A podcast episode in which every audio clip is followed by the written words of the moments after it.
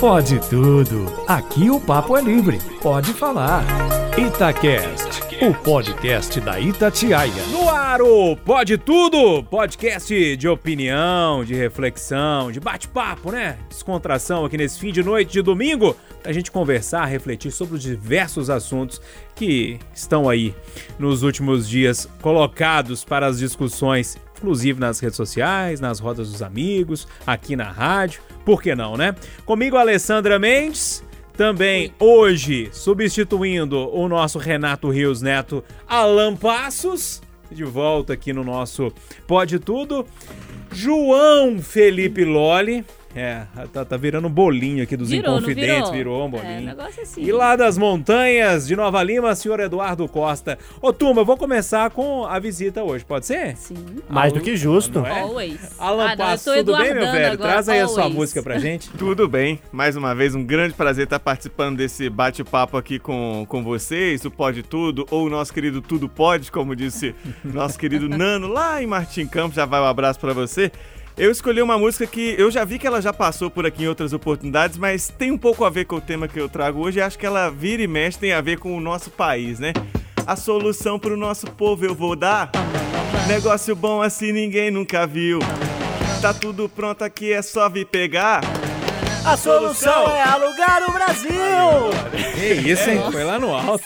Raulzito, empolguei, empolguei. A solução pro nosso povo eu vou dar. Solução é alugar o Brasil. Só pra explicar pra turma, o Renatão, a gente deu um descanso pra ele esse fim de semana, porque foi aniversário dele na sexta-feira. Parabéns, Renato. E aí a gente deu esse descanso pra ele aproveitar. Mas ele gosta mesmo de ligação de vídeo. Vamos todo mundo ligar. Vamos. Quem tem o número dele aí pode fazer uma ligação de vídeo pra ele hoje. Não tem problema não, gente. Pode ser no domingo mesmo, dar os parabéns pra ele. Ô, Eduardo, e você, filho meu, como é que tá tudo aí? Always happy. E a música, Eduardo? É, hoje tem dose dupla de Raul, viu? Olha! É. Eu acho que eu fui o primeiro cara. Do Rádio de Minas eu tenho certeza. Do Rádio Brasileiro seria muita petulância. Eu fui o primeiro cara a rodar Raul. Quando declararam a pandemia, eu falei, não é que ele previu? É, o dia que a Terra parou. E hoje eu vou tratar de um assunto que me remete a outra música dele. Quando ele fala que nasceu há, 100 há mais de 100 anos atrás e não há nada nesse mundo que eu não saiba demais. É Raul. Eu nasci há 10 mil anos atrás. Vamos lá. E aí, Lore, tudo bem, meu velho? Eu tô bom e você? Joia, graças a Deus. E a música que você trouxe aí? Cássia Eller, uma das descobertas que fiz recentemente, né? Obviamente já conhecia a Cássia, a própria música, mas é, ligando ali o Lé com o Cré, eu descobri que a canção ST da Cássia Eller é, são as iniciais de empresa de correios e telégrafos. É, na música, ela faz uma narrativa que envolve uma carta que foi aberta sem querer por outra pessoa, que fez da carta uma música, né? E enfim, eu liguei o Lé Concré, achei fantástico e decidi colocar a música aqui. Pessoas mais espertas que eu certamente já haviam percebido antes. A primeira frase, a música é num tom um pouquinho difícil para que eu possa cantar. Tava com cara que carimba postais e por descuido abriu uma carta que encontrou. Deixa a Cássia continuar. Deixa ela, né? Tava com cara que carimba postais Que por descuido abriu uma carta que voltou E aí, Alessandra, tudo bem? Tudo bom. Domingo foi você? tranquilo? Domingo foi bom, né? Hum, e a música Vamos que você trouxe pra terminando. gente? Minha música tem nada a ver com o tema, porque pode tudo mesmo, tudo pode, tô nem aí. Minha música é da Tereza Cristina, que tem, na verdade, ela interpreta a música, a música é do Cartola. Corra e Olha o Céu, que é uma dica aí, ó, pra quem tá em casa nesse finzinho de domingo. É, essa semana aqui na rádio eu tenho trabalhado até a noite, então a gente tem visto céus muito bonitos, é, lua assim e tal, então aproveite. A Tereza Cristina ela tem feito lives diárias e recebidos recebido convidados assim, Chico, Caetano, Gilberto Gil, enfim, tá fazendo sucesso. Eu recomendo para todo mundo aí que quer fechar o dia bem. Hoje tem de novo live da Tereza Cristina e ela canta Cartola lindamente num refrão que diz: Corra e olha o céu, que o sol vem trazer bom dia. Vou arriscar mais não? Ai, corra e olha o céu Que o sol vem trazer Gente, é o seguinte, eu tô numa saga de trazer alguns cantores da música popular brasileira que eu vou relendo, vou redescobrindo. E nessa semana eu vi muito Gonzaguinha. É, revi novamente o filme Gonzaga de Pai para Filho, que eu acho uma obra espetacular. Vale a pena ver aí nessa época de confinamento se você não viu ainda. E, e tem uma música é, do Gonzaguinha que eu acho maravilhosa, que começa assim: ó, Quando eu soltar a minha voz, por favor, entenda. Que palavra por palavra, eis aqui uma pessoa se entregando. Coração na boca, peito aberto, vou sangrando. Sangrando de Gonzaguinha. Quando eu soltar a minha voz, por favor, entenda.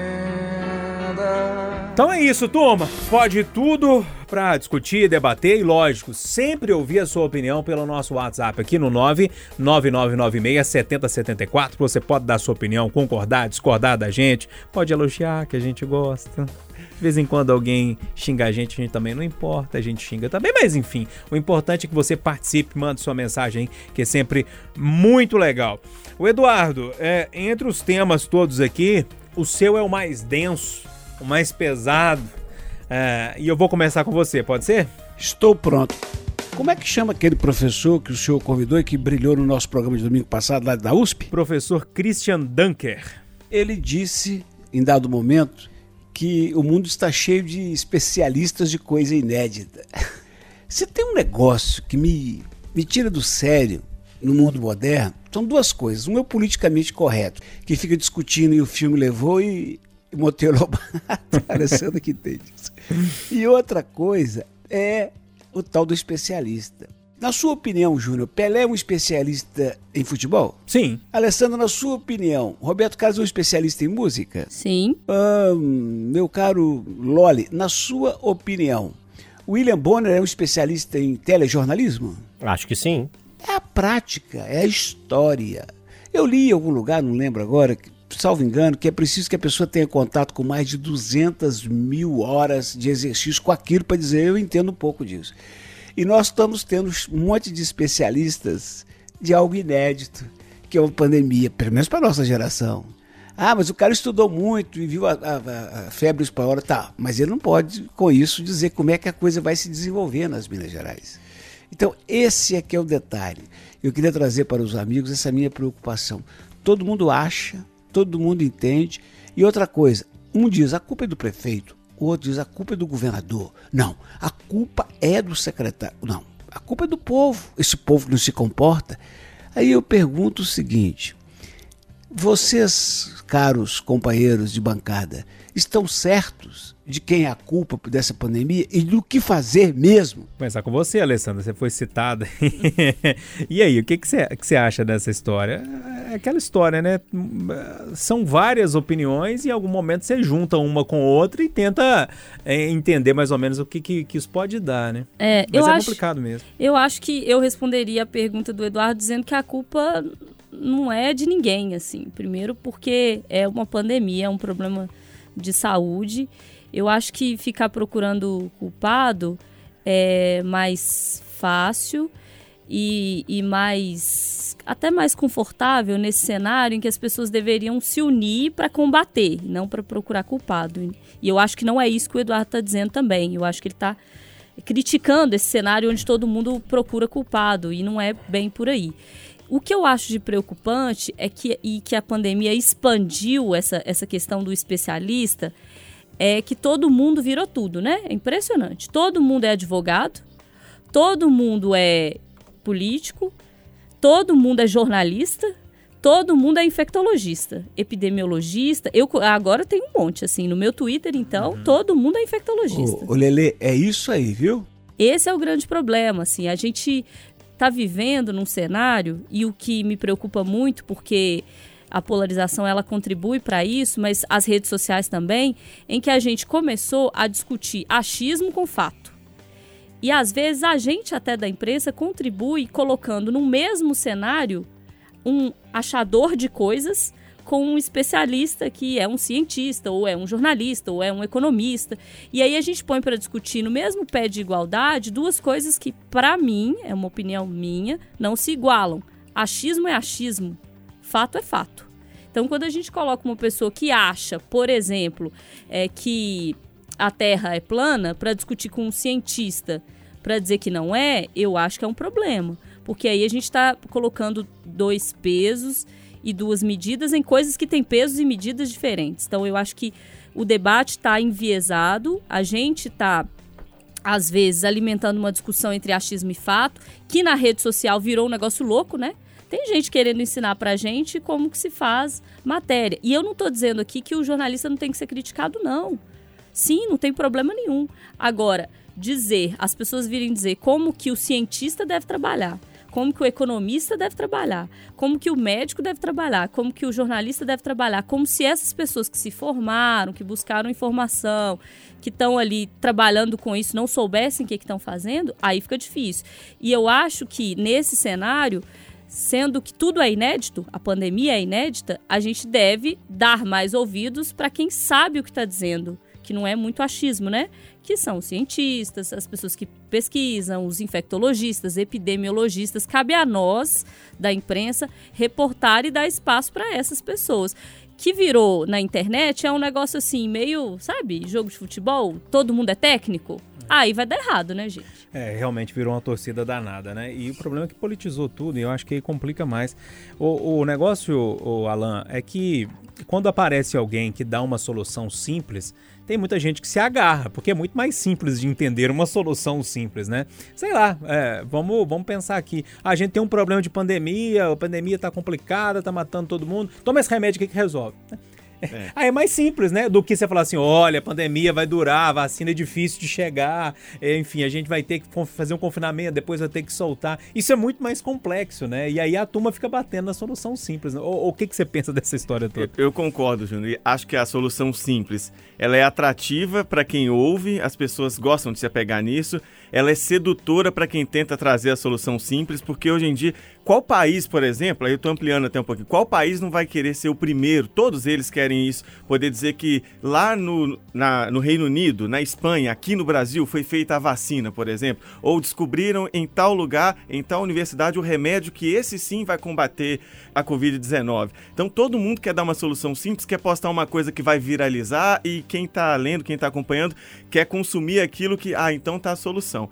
Mas eu carrego assim como regra de, de vida desconfiar das pessoas que apresentam as soluções para problemas que começa na frase do tipo assim: "Ah, para isso aí é só quando alguém vem te falar que é só fazer aquilo ali, desconfia um pouco. Eu, pelo menos, desconfio sempre. Uma coisa que minha mãe me ensinou: não, não tem nada que, que vai vir fácil, não tem nada que é só essa regrinha. Não, isso aqui é só você fazer assim, assim, assim. Não, não existe forma de bolo, ainda mais para uma por uma pandemia como essa.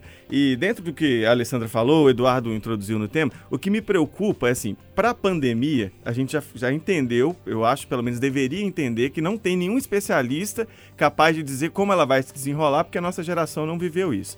Os especialistas que a gente tem em saúde, na área, os infectologistas, todos que a gente conversa, a gente pode citar os que fazem parte do comitê da prefeitura, né? O Naito Pinambás, o Carlos Starling, é, Estevão Urbano. O Estevão Urbano falou com a gente recentemente no Domingo Especial que é possível imaginar como ela pode se desenrolar, mas cravar não é possível. Se eles que são especialistas em vírus, em é, doenças contagiosas, não têm uma certeza, como é que outras pessoas que são especialistas em outras áreas, político, por exemplo, que é especialista em lidar ali com, com o povo e essa relação, é, como é que os comerciantes que são especialistas nas vendas vão querer dizer o que, que os especialistas em saúde têm que fazer. O que falta é especialistas de várias áreas tentarem é, reduzir um pouco, baixar um pouquinho a bola e entender que todo mundo vai ter que dar a sua contribuição da sua especialidade, formar um grande comitê para aí tentar chegar numa solução, sem vir com essa de trazer o, o resultado cada um do seu jeito. Ô Loli, aí tem especialista demais querendo dar opinião demais sem sa e sabendo de menos? É, certamente, né? O nosso papel aqui é, na Itatiaia, em, enquanto um grande veículo de, de comunicação e outros veículos também têm esse papel, é o de dar voz a pessoas que têm algum gabarito para opinar, para sugerir, para analisar o assunto. A gente tem, além dos infectologistas que compõem o comitê aqui da Prefeitura de Belo Horizonte, pelo menos outros três, quatro, cinco profissionais aqui de Belo Horizonte e de outros estados, é, profissionais a quem a gente recorre para fazer uma análise, dizer, olha, a Prefeitura decidiu que vai abrir, que vai fechar, que vai abrir parcialmente. É, tem a opinião dos próprios infectologistas que compõem o comitê e a Itatiaia sempre amplia para outras pessoas que não estão ligadas àquele comitê que podem fazer uma análise mais independente. E que não necessariamente seja uma análise concordando com aquilo que foi é, é, decidido. Agora, é, muito difícil. É, a pandemia ela traz um caráter de ineditismo muito grande. Não há solução pronta, os colegas apontaram. Por outro lado, o Brasil tem um privilégio, entre muitas aspas, né, uma vantagem também, entre aspas, que é a de que a doença chegou no nosso país depois de já ter passado pela China, onde surgiu, e com muita força pela Europa. A gente pode olhar para iniciativas que deram certo em outros países e tentar implantá-las, porque a tendência é que elas tenham também um resultado positivo. O isolamento é um dos pontos aí que se transformou num cabo de guerra aí entre pessoas que acham que ele tem que acontecer e que ele não tem que acontecer, e mesmo aquelas pessoas que defendem, é, muitos defendem um grau mais forte de isolamento, outros um grau de isolamento mais seletivo, é, mas parece ser fato que o isolamento deu certo em países que o aplicaram, como a Nova Zelândia, por exemplo, e que deu errado em países que apontaram uma estratégia de não isolamento com a ideia de que o vírus circulando, mais pessoas se contaminariam e a população estaria protegida depois dessa é, é, é, circulação do vírus. A Suécia, por exemplo, que adotou esse caminho e depois reconheceu que era um caminho errado. A questão do isolamento parece ser um ponto de consenso, em certa medida, mas a gente tem que ponderar também a questão de economia, de empregos. Então é tudo muito complicado. A gente é, é, difícil colocar essas coisas sobre a mesa e tomar uma decisão que seja certa. Olha, o caminho é ir ali é, pela estrada de número 10 ali que vai dar certo. Não tem essa solução. E o Alan pontuou muito bem. A gente está num momento, coletivamente, de muita fragilidade. Todo mundo está doido atrás de uma solução. Você que apresenta o jornal aqui, Júnior, Eduardo, que apresenta o programa, que opina, o Alan, que também apresenta um jornal, a Alessandra também. É, eu tenho certeza que vocês que noticiam estão doidos para abrir o microfone e dizer: achada a cura é do coronavírus, a vacina é? foi encontrada, o remédio tal funciona. É, é, é, essa ansiedade que vocês que portam as notícias aqui no, nos nossos microfones têm, eu suponho, essa expectativa, é, ela é muito grande em toda a população. Então a gente tem que ter um cuidado redobrado quando surgem estudos ou caminhos muito fáceis, ou dizendo que a solução é muito óbvia, muito simples, geralmente não é. É, o Alan pontuou isso no comentário. E o cenário ficou tão doido, Loli, que essa semana que a gente noticiou uma vacina que está sendo testada aqui, né, em São Paulo, São Paulo, com parceria com a China, e aí tem alguns meandros aí dentro dela, enfim, que fez um anúncio falando que vai vir, mas é, parece que é um período um pouco maior. Mas nas redes sociais já cresceram e subiram, inclusive, uma hashtag Eu não quero vacina chinesa. Então, assim, virou um negócio de, de de disputa tão pequena, tão infantil, que as pessoas estão nesse nível de discussão. Alô, gente, vamos devolver celular, tênis, roupa, tudo chinês, então, porque, né? Ô, Júlia, hum. é, é, eu, eu, eu chamo a atenção dos amigos para o seguinte: eu acho que é fundamental para nós que somos comunicadores, que temos a felicidade de trabalhar na Rádio Goitatiaia e que estamos aqui num programa informal, entender o seguinte: a pandemia existe, é grave, nós temos problemas de toda ordem nós temos uma prefeitura da capital que, até onde eu saiba, não criou um leito até agora. Não criou um leito de CTI na crise. Ah, porque nós temos condições de contratar, mas não criou. Nós temos um governo de estado que está quebrado, nós sabemos disso, e que trocou secretário no meio, do, né, no meio da festa, enfim. E que temos um Brasil que dispensa comentários no Ministério da Saúde. Agora, considerando que ninguém no mundo sabe nada ao certo, a gente tem que passar mensagens positivas. Não é mentir, mas não é desesperar. Ah, o Brasil é o estado, o segundo estado onde mais morre no mundo. Espera aí. Se você comparar por milhão de habitantes, nós estamos no 32 lugar de casos.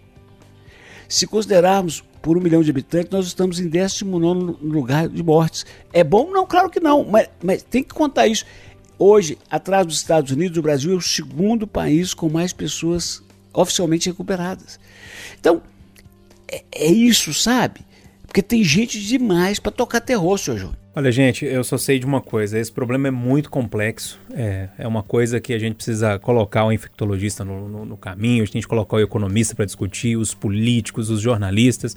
Agora, uma coisa eu sei: que é muito difícil ter que dar opinião todo dia ao vivo na rádio de forma improvisada, é, e depois ter que escutar um ouvinte te ligar ou te mandar uma mensagem falando assim, mas resolve tudo com cloroquina, sabe, gente? Vamos com calma, né? Acho que a situação não pode ser tão simplista assim. Quem dera se a solução fosse com um remédio barato desse, meu sonho, né? Pode ajudar? Pode. Pode não ajudar? Pode não ajudar. Então, assim, o problema é muito complexo e essa ânsia é, para encontrar uma, uma, uma solução simples que vai resolver é, atropela muita coisa, né? E, e, tem muito especialista por aí, que eu já ouvi, inclusive em off, preocupado com as etapas que estão sendo queimadas da vacina, das vacinas que estão sendo produzidas por aí. Né? Então tem que ter muita calma, é um problema muito sério é, e, e, a gente segue o nosso trabalho, né? que é de tentar ouvir todo mundo e, e mastigar isso de alguma forma e trazer tudo para todo mundo. Alessandra, vamos trazer seu tema? Vão? Então vão. É o seguinte, essa semana eu fiquei observando algumas coisas é, de, de, amigas, amigos, enfim, e me incomodou um negócio que, que eu não vivo ele particularmente. Acho que vocês aqui também não. Mas lateralmente, com certeza, vocês vão viver, vão ter situações assim na família. Que é o dilema para as famílias com a flexibilização, que é um fato, vai, já aconteceu, né? Tá acontecendo cada vez mais, que é a questão o que fazer com os filhos.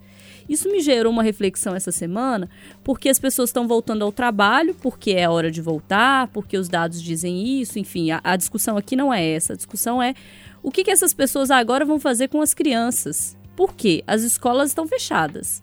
É, devem continuar permanecer fechadas ainda por algum tempo, não se sabe quanto, mas todas as autoridades de saúde estaduais, é, municipais, até federais, têm dito no sentido de que escola seria lá para o final. Pelo que a gente percebeu fora do país também, Europa, é, Alemanha ali, alguns países, Itália, Espanha, Estados Unidos, a gente percebe que as escolas realmente são a última é, onda da liberação. E isso tem alguns motivos, porque as crianças podem não ser necessariamente o grupo mais vulnerável, mas elas acabam passando muito para as outras pessoas. E aí eu fiquei pensando e refletindo assim nessa realidade como ela vai pesar mais para algumas pessoas que para as outras, porque as mulheres vão ter que voltar ao trabalho. Com quem vão deixar os filhos? É, aquelas que têm companheiros e que agora, enfim, tão, tem voltado aí do home office, que alguém vai sair do trabalho para ficar com o filho? Nesse caso vai ser o homem ou a mulher? Ou ninguém vai sair? Aquelas que têm avós, avós, tios para cuidar, e quem não tem? Como é que a gente vai fechar essa equação, assim, as famílias, como é que, como é que a gente vai lidar com essa, com essa situação a partir de agora? Porque, olhando a realidade de Belo Horizonte, por exemplo, a gente já tem né, mais de 90% do retorno da, da, dos trabalhos, enfim, das atividades. E essas crianças, gente, como é que a gente vai fechar essa conta? E me preocupa muito mais, em especial, aí aquelas mais pobres, que não têm dinheiro para pagar é, babá, que não, às vezes não tem um parente para olhar, às vezes o parente que poderia olhar também voltou ao trabalho. Como é que a gente vai resolver essa situação? Eduardo, eu vou chamar você primeiro aí. Você tem experiência com isso aí, com filhos. A Alessandra levanta um, um, tema interessante. Lá em São Paulo, inclusive, eu vi o prefeito de São Paulo falando sobre isso que a, a questão das quatro horas lá, né, que os shoppings vão ficar abertos e tal, com aquele escalonamento, também ajudaria nessa situação de que, olha, então vai trabalhar durante pouco tempo, tem menos tempo para deixar os filhos, porque as escolas não voltaram, mas realmente é, é mais uma discussão colocada nessa teia tão complexa que é a pandemia, né? E os efeitos dela. Eu ando tão em dúvida que outro dia alguém mandou no zap para mim, eu não lembro agora qual foi o sábio que disse isso. Os sábios estão sempre em dúvida. E os idiotas têm certeza de tudo. então eu falei assim: ah, eu acho que eu tô achando que eu tô ficando sábio. Na verdade, eu não tenho resposta para a preocupação da Alessandra. O que eu tenho é má notícia para mães, principalmente mães e pais de alunos. Primeiro, nesse período da pandemia, muita gente abriu mão da, da secretária do lar, da empregada doméstica, da babá, porque Primeiro, questão de segurança de ambas as partes. Segundo, questão dinheiro. E com isso, muita gente descobriu que pode lavar a própria privada e dar conta disso depois. Então, já tem esse detalhe. É a retomada de uma empregada doméstica com, com, o cenário econômico que vem aí, não sei se vai ser permitido para a classe média. Segundo, as crianças estão muito acostumadas ao colo de mamãe e de papai. Vão ter que se readaptar. E por último, eu acredito que no novo normal que vem aí, dada a necessidade de você criar horários diferentes para evitar transporte coletivo lotado, trânsito, essas coisas, aglomeração, eu acho que o que vem depois ainda vai complicar a vida das mães e dos pais, porque serão horários diferenciados, por exemplo, para a educação infantil. Então, às dúvidas da Alessandra, eu acrescento as minhas e rolo a bola. Quem sabe se o Alan não tem a solução? Olha Olha, se o Eduardo, camisa 10 do time, rolou a bola para você, quem sou eu? Eu vou rolar e já vou dar um teaser que daqui a pouco rolarei mais dúvidas para o João Felipe Lolli, porque esse é um exemplo claro do que a gente falou no tema anterior, que é não ter, ou pelo menos a gente não se entusiasmar com soluções prontas. Quem é que vai chegar e falar que tem uma solução pronta para um problema complexo como esse? Porque no mundo de quem vive um pouco desconectado, ah, mas é fácil, recontrata a, a empregada. Só que muitas dessas pessoas que hoje não têm com quem deixar os filhos, elas antes da pandemia começar, trabalhavam como empregados, trabalhavam como as babás. Então, essas pessoas que muitas vezes ainda estão sem o emprego de volta, como disse o Eduardo, não conseguiram retomar, agora não tem também a escola dos filhos e vão ter que se virar ali fazendo aquelas coisas esporádicas, uma limpeza aqui, um serviço do outro lado, e aí o marido de repente volta, ou no caso inverso, a esposa volta a trabalhar. Como é que faz para deixar? Com os avós para poder é, ampliar esse, essa possibilidade de contaminar, o que nesse caso não é recomendado, ou deixou os filhos com os avós lá atrás, antes da pandemia começar, quando estava começando, ou agora ainda é, é, é, temerário. Então, assim, é realmente de, de pensar. O Eduardo brinca direto que é hora de agarrar no terço e ver se, se sai a, a ideia aí da, da fé, da, da bênção divina, porque é muito difícil chegar com uma, uma solução nesse sentido. É um egoísmo falar isso. A gente que não tem filho é, nesse caso, é um dos pontos que a gente dá, dá graças a Deus nesse ponto, que é um menos problema, um problema a menos diante de tantos outros problemas. Eu me aflijo por quem tem e eu não consigo, sinceramente, infelizmente, dar uma, uma solução. Acho que quem falar que tá com essa solução, ah, aqui ó, faz isso com seu filho que vai dar certo. Desconfie. É, é esse tema, ele, ele vai, assim, linka com o primeiro tema, é, Loli, porque é realmente, tá vendo? A Alessandra trouxe um exemplozinho dessa pandemia, um exemplozinho assim que, que a gente não tinha parado para pensar ainda, né? E aí você fala assim: "Meu Deus do céu, a gente não sabe como é que vai ser o filho ficar em um lugar, não vai, tem lugar para ficar, não tem, e as pessoas achando que a pandemia vai terminar de forma mágica com, né, com, enfim, com qualquer coisa que venha aí, um estalar de dedos, talvez seja isso. E aí, Loli? Difícil, Responde, né? Responde, sobrou pra você arrematar. Sobrou pra mim, né? é difícil eu... A gente tá aqui numa situação, né? Nós quatro aqui presencialmente é, não temos filhos, né? O Eduardo participa conosco da casa dele e deu o relato de quem tem duas é, lindas filhas e, e, não tem a solução, quem somos nós para ter, né? Mas é, para quem tá na mesma situação que, que eu, que o Alan, que o Júnior, que a Alessandra, fazer aqui uma comparação com, com o perdão dos exemplos, né? Que o ouvinte há de perdoar porque a comparação é meio exagerada. Mas é, nós que não temos filhos, eu imagino que na casa de nós quatro aqui ou existam animais de estimação ou existam plantas, que são duas situações que precisam de cuidado. A Alessandra tá falando aqui que tem nada disso, tem né, Não, na minha residência tem não. A planta que tinha morreu, não consegui cuidar. Tem umas plantinhas lá? tem, tem, tem, Uma orquídea ou outra, só que dá um trabalhinho pra cuidar, não é? ela fica... Júnior também tem, eu que eu já vi. postei outro dia, eu fiquei feliz demais, que é a primeira vez que nasceu uma florzinha na minha, na minha orquídea. Imagina, então, você que tem na sua casa um animal de estimação ou uma planta, o quanto é difícil quando você precisa, às vezes mesmo em trabalhar ou não no trabalho, quando vai fazer uma viagem na sexta para voltar no domingo, para passar um final de semana fora, quando isso era possível, né? É, tinha toda uma engenharia, né? Como é que faz com as plantas, quem vai dar a ração para os animais, multiplica essa dificuldade, essa complexidade por 10 ou por 100 para se imaginar no lugar de quem tem um ou mais filhos e vai ter que voltar a trabalhar nesse contexto de pandemia. Não dá mais para o avô, para a avó, para o tio tomar conta. Quem tem uma engenharia familiar grande e é, de suporte, pode contar com um tio, uma tia, um padrinho, uma madrinha para tomar conta. O Júnior não tem filho, mas eu sei que ele é padrinho de uma montoeira ah, por aí. Um Você fica de olho, viu?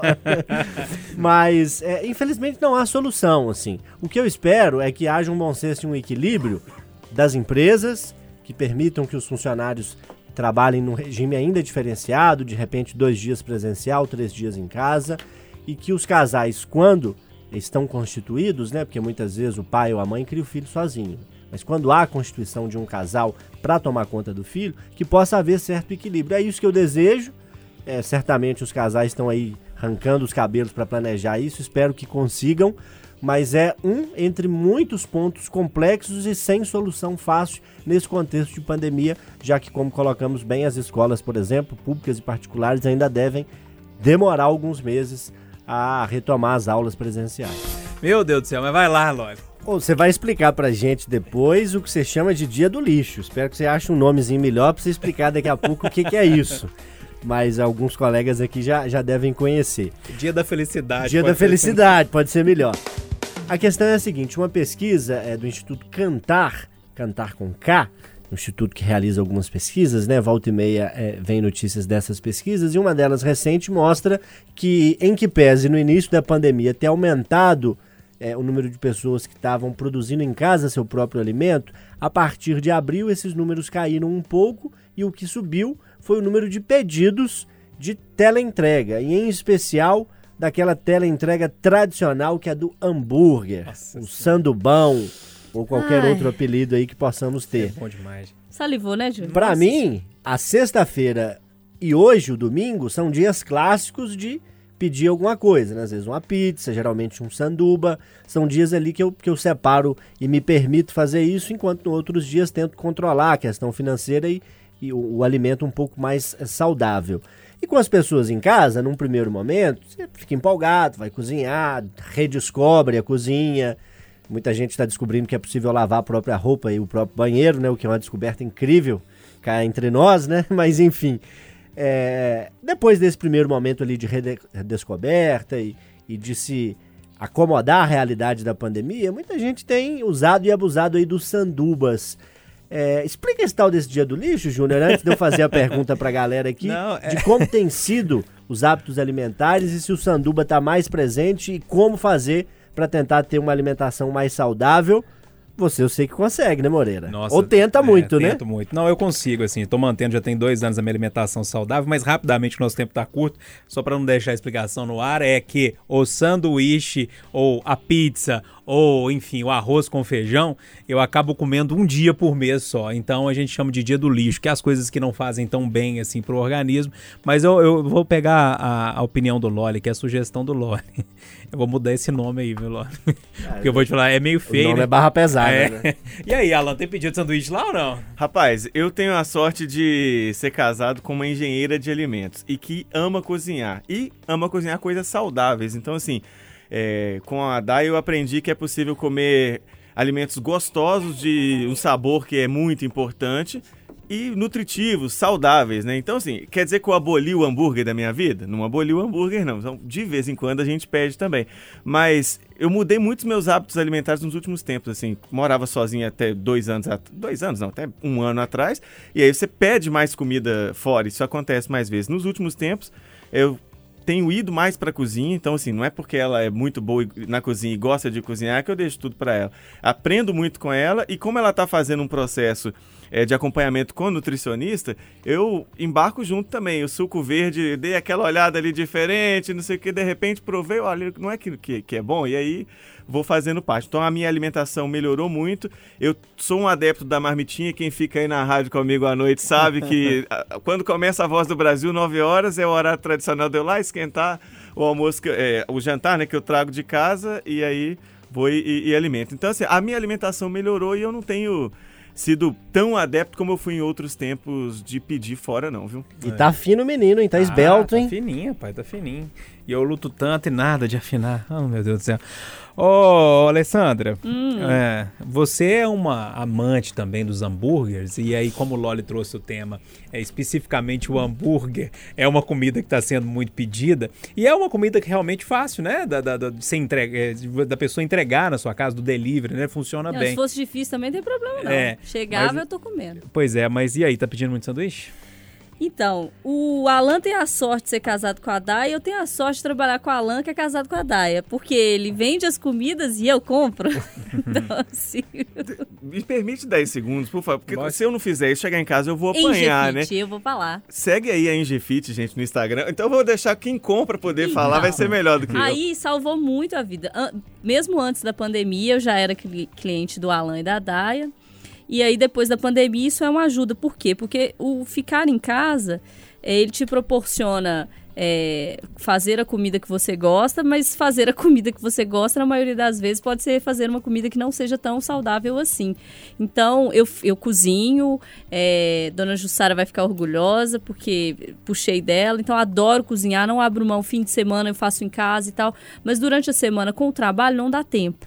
Então, eu como, tô comendo certinho. Agora, fim de semana, queridos, você pode chamar do que você quiser. Eu chamo de pé na jaca, eu como mesmo, você tá entendendo? Porque a gente também precisa se dar a esse tipo de prazer, né? De comer uma coisa que você quer, beber uma coisa que você quer. Não dá pra ser regra, né? Porque se for regra, vai ter problema de saúde, enfim, aí, aí não tem como E financeiro. e financeiro. Mas o mais preocupante mesmo é o de saúde, assim, porque, né, você pode ter um problema de saúde que al- altera, né, sua vida para sempre. Então, tenho procurado comer melhor, mas é difícil. Não é fácil, não. Agora, não abro mão do hambúrguer também no fim de semana. É, nossa, quem dera se eu pudesse. É aquela história que a Alessandra falou, né? Comi demais quando era mais novo, agora tem que segurar a onda porque o bicho pegou pro meu lado. Ô Eduardo, e aí, tem pedido muito sanduíche ou você não é disso? Não, as meninas pedem, elas comem, de vez em quando elas comem aqui. Você não gosta não, Eduardo? Adoro, mas não, não, não, não- não abuso. Não, mas, não, não adoro também, não. Não, gosto. Eu adoro mesmo é picanha e, e boêmia, sabe? Sei. O bom mesmo é aquele arroz que tem na sua casa na festa. Nossa senhora. Aquele arroz que tem de tudo nele, menos arroz, né? É Tudo, difícil menos achar um arroz, arroz lá é. dentro, né? É. Todo dia como de tudo. Tô tomando um remedinho pro colesterol. No mais, é, tomo é, duas latinhas toda noite. E uma alface, um tomate, uma carninha. E vamos e, e caminhando e tal. Tomando um solzinho no- nos intervalos. E vivendo a vida. E feliz. Always. Always. Pra gente fechar, rematar esse bloco, eu deixei o Alan Passos por último, porque tem todo um link nessa história, né? É, o Loli falando da preocupação ali da, da turma que tá pedindo muito sanduíche, já deixou a cozinha de lado, porque né, cozinha, todo mundo começou a cozinhar e depois viu assim, ah, é, não é tão fácil assim não, cansa, né? A turma descobriu isso. Cozinhar é bom, vasilha, difícil né? é lavar vasilha, É, né? Nossa!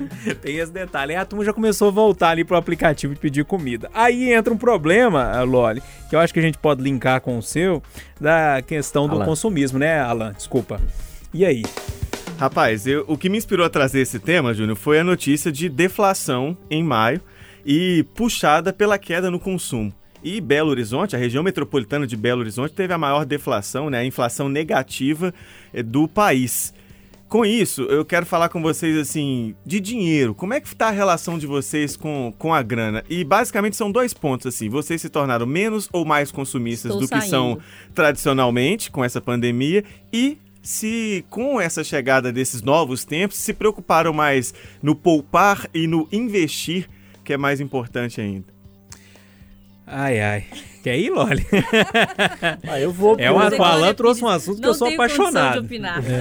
Eu não faço parte do, do, do, do time de é, analistas financeiros, não vou dizer especialistas, né? Mas do time de entendedores e de interessados pelo assunto finanças e investimentos, né? Time que tem o Alan, o, o Júnior, o Fábio Rocha da Web, o Alexandre Botinha da edição e outros colegas, enfim.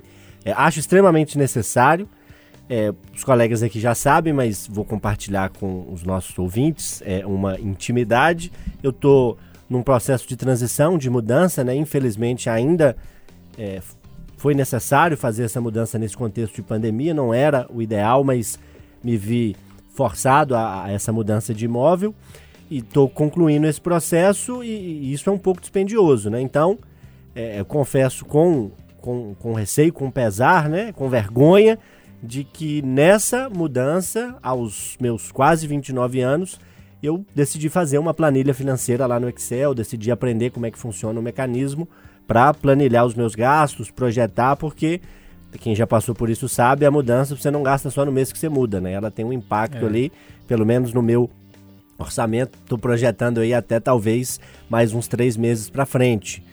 E, enfim, tirei aí é, é, a vergonha do rosto e fui fazer essa planilha e projetar melhor os meus gastos. Né? Eu, eu não faço investimentos, né? Eu, financeiramente eu me organizo poupando, mas não tenho investimentos em ações, em tesouro direto.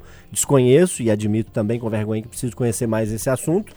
Mas enfim, eu tirei a poeira da história, eu dei o primeiro passo, né? É, e na verdade, que é importante, olha, né? todos os especialistas falam isso, todos em finanças pessoais, que o primeiro passo, nem que seja num papel de pão, não precisa nem ser numa, numa, numa tabela de Excel como você foi organizado, mas precisa anotar o que entrou e o que saiu. Mas é aquela conta básica ali para você ter noção, porque na hora que você coloca no papel aquele cafezinho que você toma todo dia, é, enfim, aquela bala que você comprou, o sanduíche que você comprou no final de semana e você vai ver, você fala assim, o quê?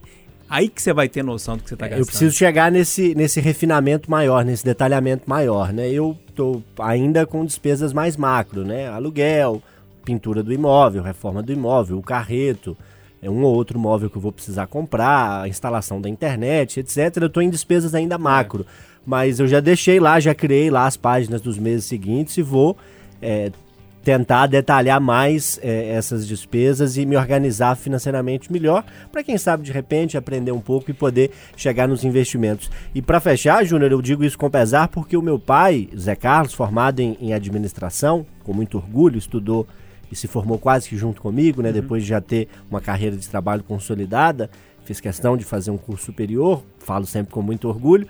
E o meu pai é da área de contabilidade, né? ele não tem formação na área, mas ele trabalha na controladoria da empresa é, é, onde ele atua há quase 30 anos e, assim, conta com ele é moleza, né? Uhum. Imposto de renda ele faz de olho fechado e, e ele tem muita facilidade nesses mecanismos e eu não puxei isso dele e, enfim, digo isso com pesar e, e louvo aqui a, o trabalho dele, me dá muito orgulho sempre meu pai. Beijo, pai! Já passando para Alessandra, se eu posso dar uma dica, eu acho que você deveria sair da planilha de Excel e ir pro aplicativo. Tem aplicativos espetaculares Sim. ali para você montar, que te dão até o gráfico no final Tudo. do mês, que é muito legal. Hum, e aí, Alessandra, tem, tem mudado os seus gastos financeiros aí ou não? Eu acho que é, eu deixei de ser tão consumista como, como sempre fui. É, a pandemia ela me trouxe uma, uma perspectiva de responsabilidade maior sobre o amanhã.